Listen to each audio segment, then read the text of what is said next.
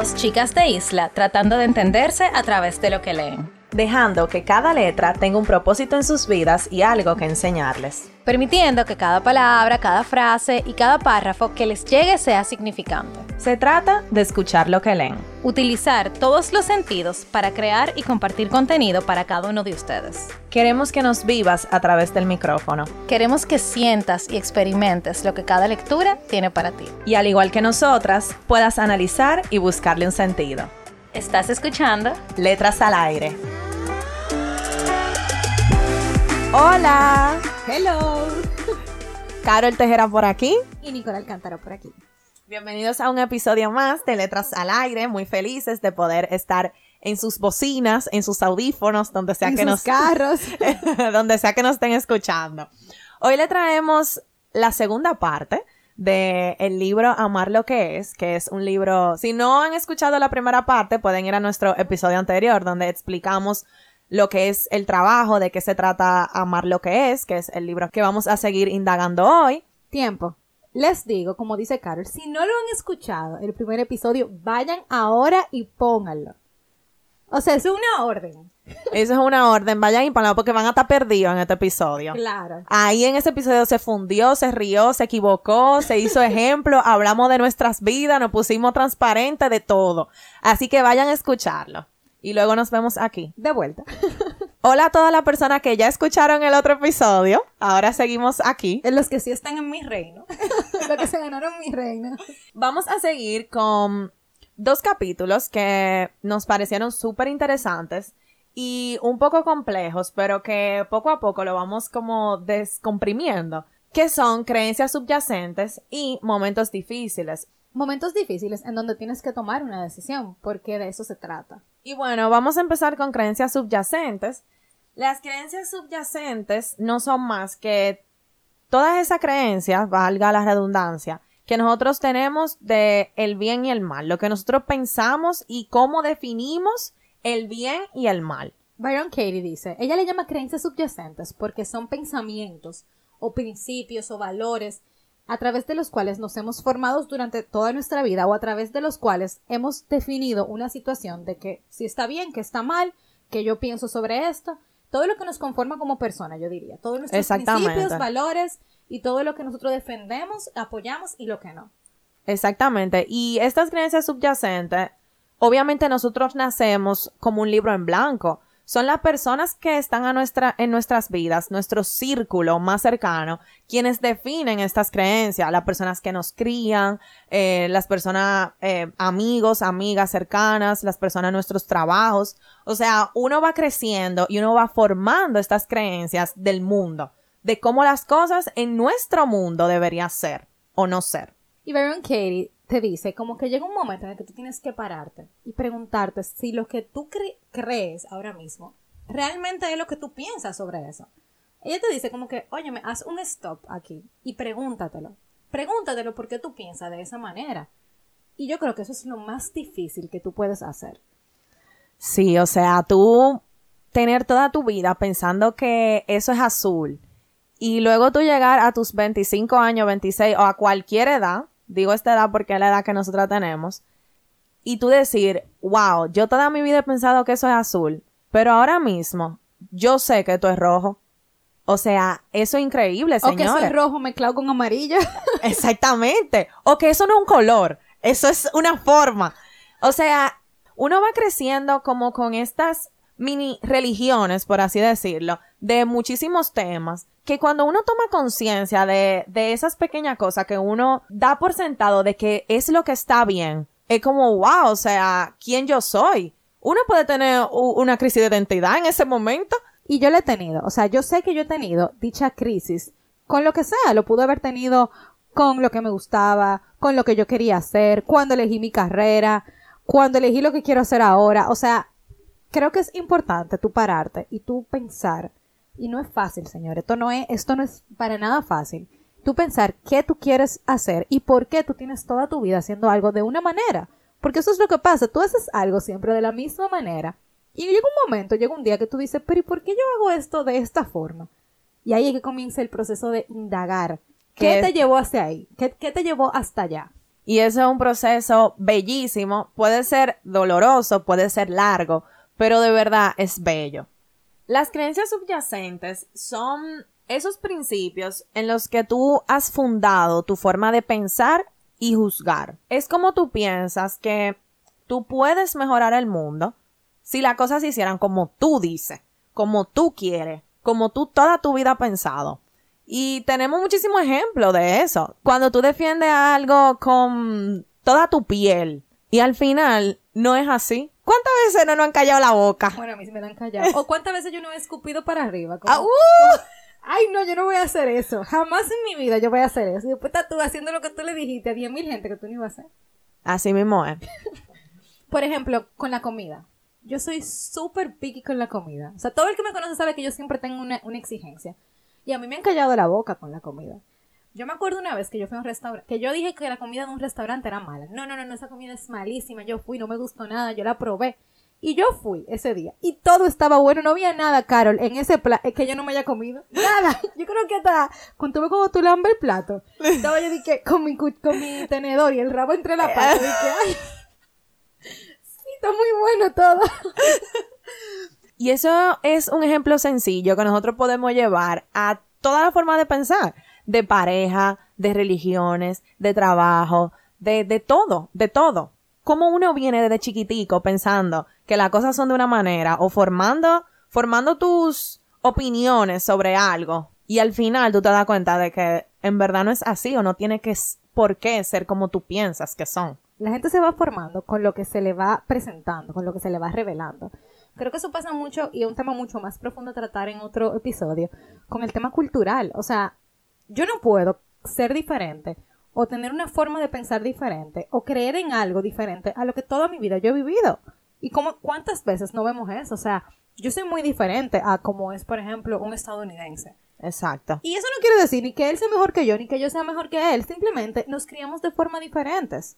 Sí, eso pasa, ahora me llega a la mente de que, por ejemplo, en Estados Unidos, los chicos cuando se gradúan del colegio se van a otro estado a vivir desde muy temprana edad. O sea, a los 18 años, un estadounidense puede estar viviendo solo en la universidad con roommates. Eso es totalmente normal. Pero aquí, tú te vas de tu casa cuando tú te casas. O sea, esa es la creencia subyacente que uno tiene de aquí. Y cuando uno rompe esa creencia de que en verdad, ¿por qué yo me tengo que ir de mi casa cuando yo me case? Tiene, que venir el príncipe azul a rescatarme. Y si yo toda mi vida he querido vivir sola, o bueno, te- una parte de mi vida quiero vivir sola, tengo que esperar a que me pidan matrimonio para yo irme de mi casa. Y es una discusión, o bueno, un tema que yo he tratado en mi casa. Y para yo cambiar esa mentalidad de que yo quiero vivir sola antes de casarme, eso no ha sido en un día que yo dije, mami, me quiero mudar. Te Y- levantaste. ajá.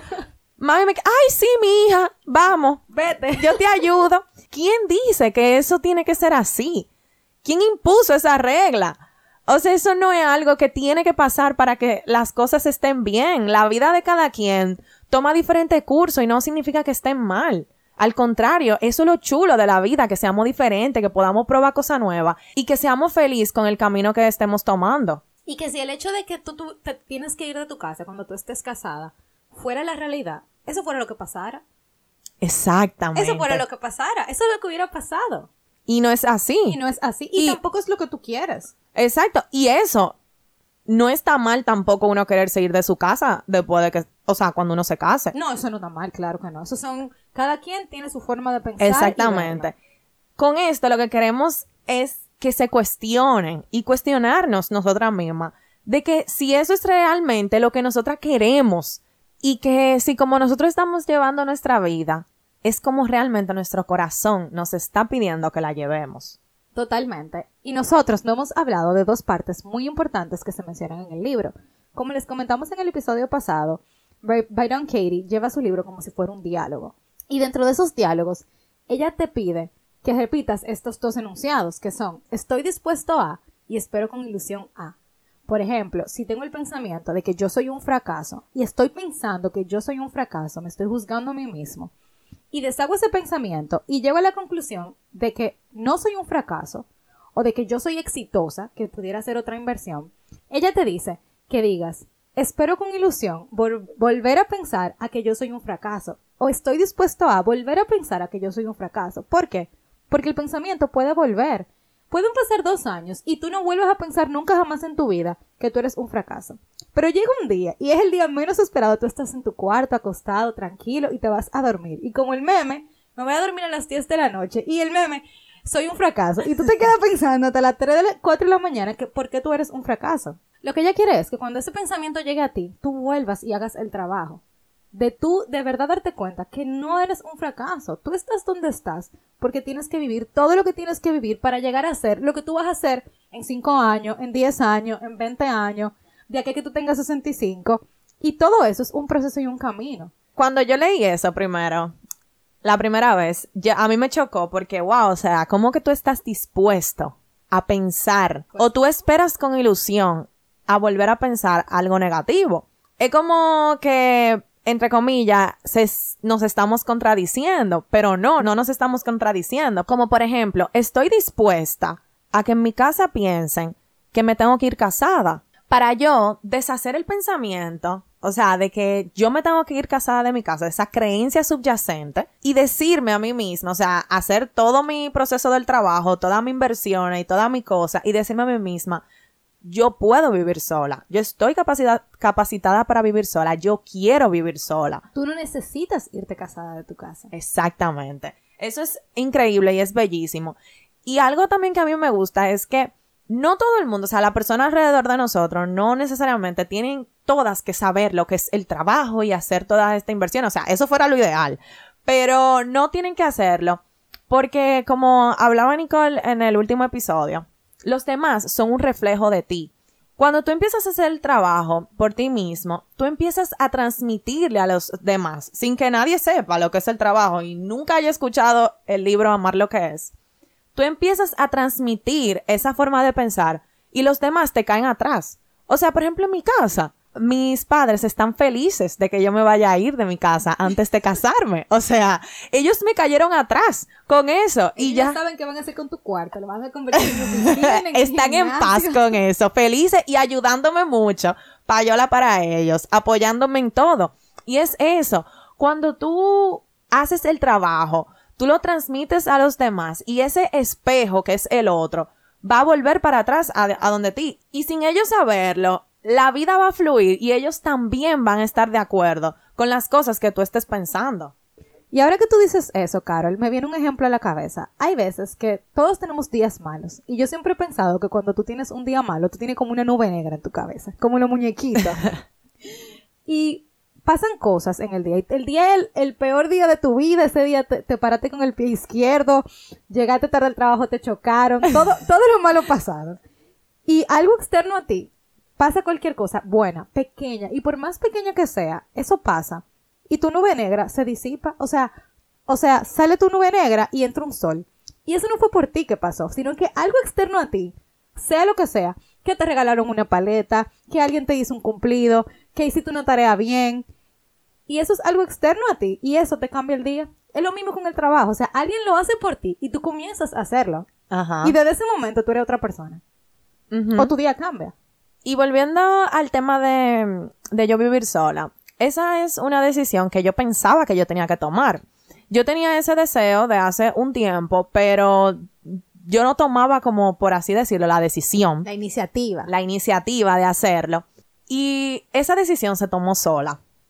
Eso fue en lo, o sea, señores, hay personas, yo he visto ejemplos de personas que han invertido en negocios, en viviendas, en, en, o sea, en un sinnúmero de cosas que tú no piensas que, o sea, el tiempo que tú menos tienes pensado para tú hacer una inversión grande es en este tiempo de cuarentena. Y así mismo me pasó con este tema de la mudadera sola. Esa decisión se tomó a raíz de un evento que a mí me pasó que en ese momento que me pasó yo no lo veía muy feliz. Sabemos que por esto de la cuarentena muchos negocios eh, y muchos trabajos han cerrado, han tenido que despedir a sus empleados. Ese fue mi caso y aquí me voy a poner un poco de confesiones personales. en mi trabajo me tuvieron que dejar ir y en ese momento yo me sentí muy muy triste porque eh, es un trabajo, era y es porque todavía sigo trabajando de forma independiente. eh, un trabajo que yo aprecio mucho, eh, crecí ahí y en ese momento, cuando esa decisión fue tomada por mí, a mí se me abrieron un, un número de puertas en medio de una incertidumbre mundial que para mí fue increíble. Yo tenía también el deseo de emprender hace mucho tiempo, o sea, yo me veo a mí misma como una persona independiente eh, laboralmente y en mi área de trabajo, para mí, la única opción es emprender. Esa decisión también yo no la había tomado así como, mierda, me voy a independizar, voy a emprender. Nada más estaba en mi cabeza. Y a raíz de lo que pasó, de que me tuvieron que dejar de ir de mi trabajo, señores, yo estoy emprendiendo, estoy trabajando independiente, estoy ahorrando para mi apartamento. O sea, las decisiones definitivamente se toman cuando se tienen que tomar, incluso a través de un momento difícil. Wow, de verdad que sí. Creo que muchos de nosotros hemos vivido mucha incertidumbre a nivel laboral y no me imagino tu posición estando en una circunstancia igual, pero muchos trabajos han tenido que hacer o reducción de personal o tener que suspender a sus empleados o tener que incluso hasta cerrar. Y qué pena y qué triste, la verdad, porque es muy duro cuando tú tienes un negocio. No lo he tenido, pero me imagino, o por lo menos trato de pensar que es muy duro cuando tú tienes un negocio que tú has creado desde cero y tú tener que cerrarlo o que dejar ir personas que, como tú, tenían, aportaban muchísimo a la empresa, pero que no, no, no se pueden mantener en el día a día. Pero ese mal momento, ese mal rato, ese sabor amargo, porque uno se queda como, como, como con el sabor amargo de lo que pasó. Luego, como que se endulzó. Sí, Es lo que estoy sintiendo, o sea, ¿verdad? Sí, se endulza y creo que, como dice una frase famosa por ahí, después de la tormenta siempre sale el sol y creo fielmente que esta empresa, luego de esta situación difícil, lo que va a hacer es crecer y yo también y, todas las personas que hemos tenido situación difícil, no nos queda de otra. Es de aquí a crecer porque hay que adaptarse obligatoriamente. Es como tú dices, Carol, o sea, la decisión se tomó por ti. Y como dice Byron Katie, muchas veces tú no tomas la decisión porque tienes miedo. Pero en el momento en el que esa decisión se toma por ti, ya no hay miedo. Tú disfrutas lo que viene porque es lo que hay. Y de eso se trata. Uno tiene que disfrutar su viaje, como venga, como esté. Obviamente hay momentos difíciles, hay momentos en los que quizá Carol en su posición se sintió muy triste, se sintió mal, no quería pararse de su cama, porque a todos nos ha pasado con muchísimas situaciones. Pero independientemente de, ella está aquí hoy, hablándoles a ustedes, emprendiendo un negocio, tratando de salir adelante. Y yo creo que eso es algo que todos nosotros tenemos que admirar, tratar de hacerlo y adaptarlo a la necesidad que tú tienes también. Eso es muy importante. Sí. Y me encanta porque ese tema de las decisiones, señores, las decisiones no se toman antes de tiempo. O sea, es imposible. Y, y tener ese concepto como claro en tu cabeza te permite a ti como liberarte de esa presión de que tú tienes que hacer esto, tú tienes que tomar una decisión obligado. Y nada más tú piensas en eso, en eso, en eso. Es que la decisión se toma, nunca se van a tomar antes de tiempo, se van a tomar en el tiempo perfecto cuando tú estás preparado para recibir el cambio. Es como la frase que dice que el tiempo de Dios es perfecto. Y Exacto. O sea, no hay nada debajo del sol que no se vea, que no se tape. ¿Qué dice? es así. Ajá, ajá. Y es así, o sea, muchas veces tú tienes una idea en tu cabeza de que tú tienes que tomar una decisión, pero tú no terminas de tomarla. Y mientras tú no terminas de tomarla, tú estás tensa, porque tú no tomas la decisión y tú estás buscando toda la manera de tomarla, pero tú no puedes. Y llega un día en el que tú simplemente dices sí, o no, o no quiero, o voy a emprender, o voy a dejar mi relación, o voy a meterme en un negocio. O sea, hay diez mil cosas. Y eso Ajá. solamente llega, o sea, es como una luz, o sea, se te prende un bombillo. Y, Y es, es como cuando, que ya. cuando tú estás ready para recibir esa, esa decisión y ese, y el cambio que viene con esa decisión. Y algo que me encanta, y eh, Byron Katie lo dice mucho en su libro, es que uno tiene que limpiar el foco. O sea, limpia tu foco, porque tú estás viendo borroso. Tú estás viendo las cosas sin ni siquiera pensar en todo lo bueno que te puede traer a ti una mala, un mal momento. O sea, limpia el foco. En el momento en el que eso pasa, limpia tu foco. Y es, es difícil, señores, yo sé que sí. Porque uno lo dice aquí y el día de mañana tú sales y tú vas, ay, ¿cómo, ¿cómo lo limpio? ¿Qué producto uso? ¿Qué pañito uso? Uno no sabe. Pero tú, de verdad, si tú te pones a de verdad preguntarte, cuestionarte, indagarte, tú puedes llegar a que eso pase. Y mientras Sí. tanto, disfru- disfruta el viaje, disfrútalo. Qué bonito es uno poder liberarse uno mismo a través de liberar nuestros pensamientos, uno encontrar esa libertad interior. Eso yo creo que, o sea, lo hemos repetido mucho, pero eso se refleja. O sea, ese yo no sé qué, lo ve el otro en ti. Y yo creo que algo muy importante, eh, o lo más interesante de todo esto, es ver cómo en el momento en el que tú te liberas, tú puedes disfrutar de lo que tú tienes enfrente de ti. ¿Tú sabes qué es lo lindo que tú te puedas levantar todos los días? ¿Cuántas veces tú no quisieras que otra persona pudiera hacerlo también? O que tú puedas salir, o que tú puedas caminar, o que tú puedas hablar, o que tú te puedas reír.